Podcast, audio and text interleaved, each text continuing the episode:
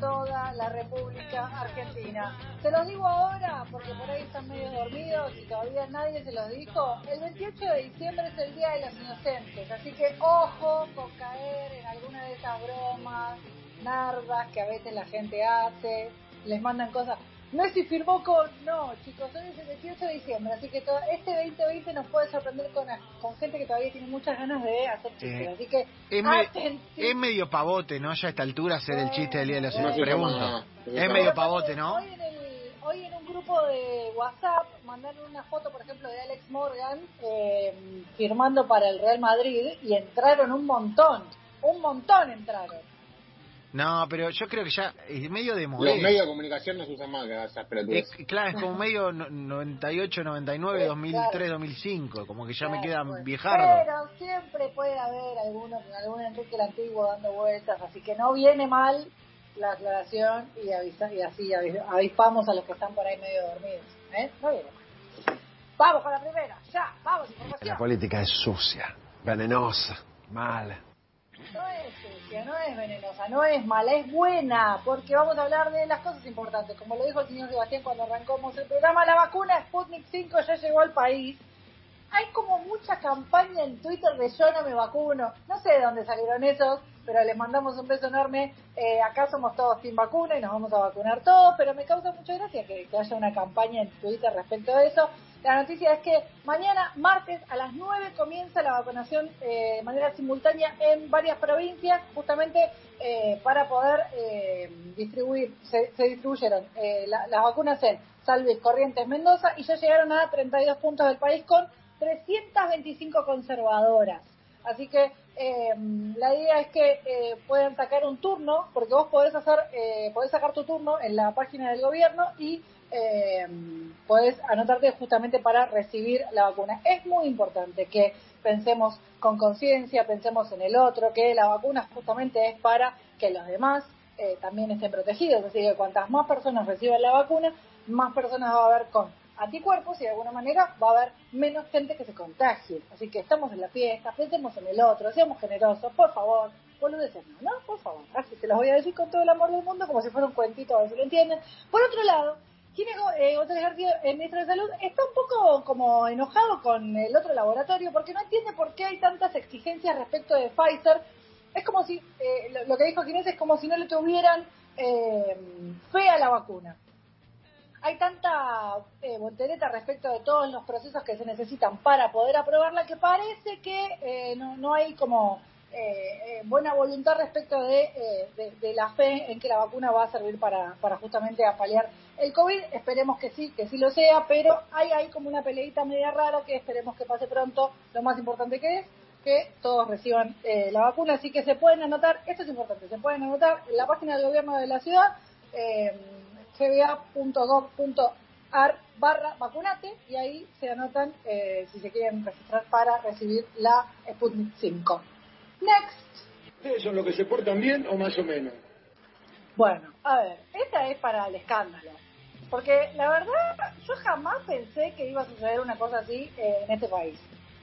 Em, me la pasó el señor Agustín Rossini y la verdad que me causó, poco que me causó gracia. Y después dije, bueno, son cosas que a veces en la familia pasan. Uno puede discutir, no sé, vos podés discutir en tu casa porque, eh, no sé, eh, por política. Viste que está muy de moda discutir por política en la mesa familiar también está de moda discutir por, eh, no sé, de qué lado de, si estás a favor, si estás en contra, que hay como mucho motivo de discusión.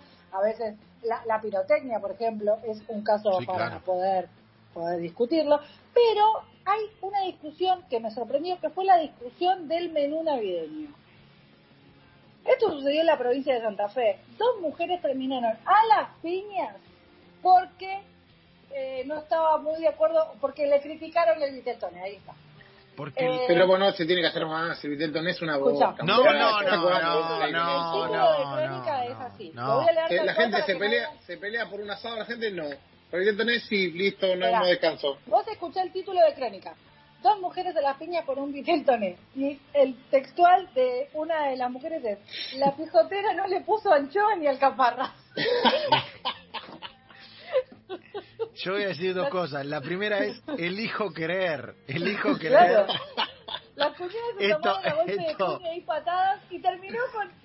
Esto ¿Cómo me vas a, la me vas a catimar con la Sancho? ¿Cómo Esto- me catima la Sancho? terminaron 15 personas detenidas por este evento. Pero chicos. esto está nada de ser un Inventflix, pero gigante, Te juro, gigante, dije, enorme. esto es rarísimo, dije, esto es rarísimo, pero terminé directamente mandándole un mensaje a una amiga en Santa Fe para que me lo confirmara y efectivamente sucedió. Porque el Vitel Mirá. me parece que divide aguas. Y- Para vos, Varela, incrédulo. Inve- Inventic B se llama la vacuna No, esta. claro, claro. Yo ¿No? por la duda fui, fui a chequear y me causó mucha gracia que eh, el título fue muy que no me puso anchoa ni alcaparra. No sé, por mí va sin anchoa y sin alcaparra, así que la banco. No, el, el. Vitel va como viene, como esté, está muy bien. El Vitel es lo más grande que hay y no, y no lo voy ¿El a mejor dejar- lugar para el Vitel Toné? ¿A, a qué refiere con el mejor lugar? Claro, en ningún lado, no tiene que existir Toné. Por favor, Lanza, por favor. Eh, otra cortita de, de- para los que se portan bien o más o menos. Mañana comienza la sesión del Senado sobre la legalización del aborto. Empiezan algunas manifestaciones, ya comenzaron a eh, recibir algún tipo de indicación respecto de cómo va a ser la, la sesión, a qué hora va a comenzar y obviamente cómo va a ser la concentración. Es importante que recuerden que si quieren ir al Congreso a participar de alguna manera simbólicamente y estar en la vigilia de lo que va a ser la sesión, que respeten las distancias, que lleven barbijo, que lleven que se lleven su agua, que lleven el en gel. El, el rebrote la verdad que está comenzando y es muy importante que más allá de que la vigilia es necesaria, también es importante cuidarnos. Así que por favor, tapabocas obligatorio y distancia social, a pesar de que estemos acompañando eh, la vigilia por el aborto legal, eh, eh, seguro y gratuito que comienza mañana en el Senado. Eh, vamos a la próxima. Escuchemos este temón. A ver. Mm.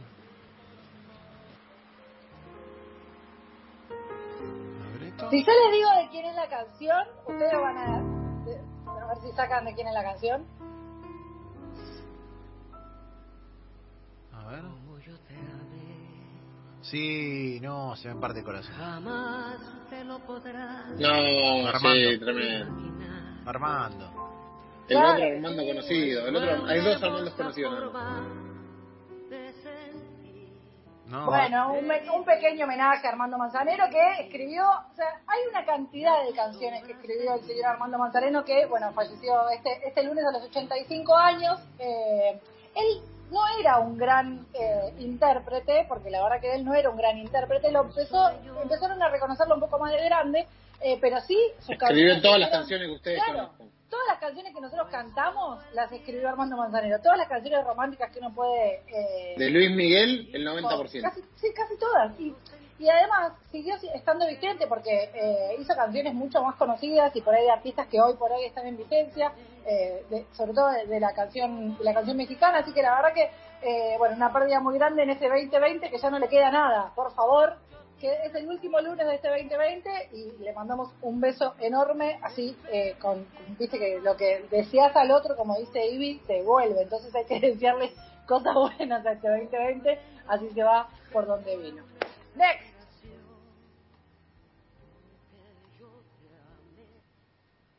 Entonces cada uno tiene su estilo.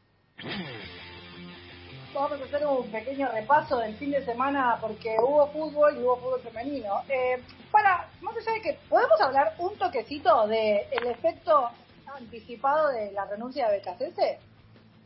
Porque, El 361. claro, tipo fue como un efecto rebote que anuncia que va a renunciar todos los fines de semana. Sí, a ver, Bueno. eh, como, como en todo, acá le- le- en Argentina se lee el calor del resultado, entonces, si le iba bien es como, che, Becasé se llevó tranquilidad, si no era, ¿por qué lo anuncia antes de un partido en el que Racing se juega no sé qué de la Copa Maradona? Viste que todo el tiempo, o sea, cuando Milito anunció que se iba, antes de Flamengo era contraproducente, pero después fue a favor, porque ganó. Y así, ¿no? Sí. Es como que todo el tiempo van haciendo la voltereta de acuerdo al resultado, No sé, básicamente. claro, ese- esos vericuetos que la verdad no se pueden explicar, pero bueno, lo cierto es que fue un tanto extraño, porque aparte fue después de Navidad, fue como bastante chocante la, la noticia. Y aparte, se- si mi micrófono se escucha mal, la conferencia se escuchaba bastante mal. Yo la pasé bastante mal escuchando la conferencia de Benedetto. Eh, vamos a la noticia que tiene que ver con el fútbol femenino, porque hubo muchísima acción y se definió un poquito más, se avanzó en este torneo de transición. Vamos a repasarlo. Boca, Guayurquiza, San Lorenzo y River, básicamente los cuatro equipos que pasaron a las semifinales del fútbol femenino. Van a ser los que disputen el fin de semana entre el 9 y el 10 de enero. Hay un parate que se va a hacer este fin de semana del 3 para descansar. Eh, finalmente se va a disputar entre el 9 y el 10 de enero a un solo partido en cancha neutral.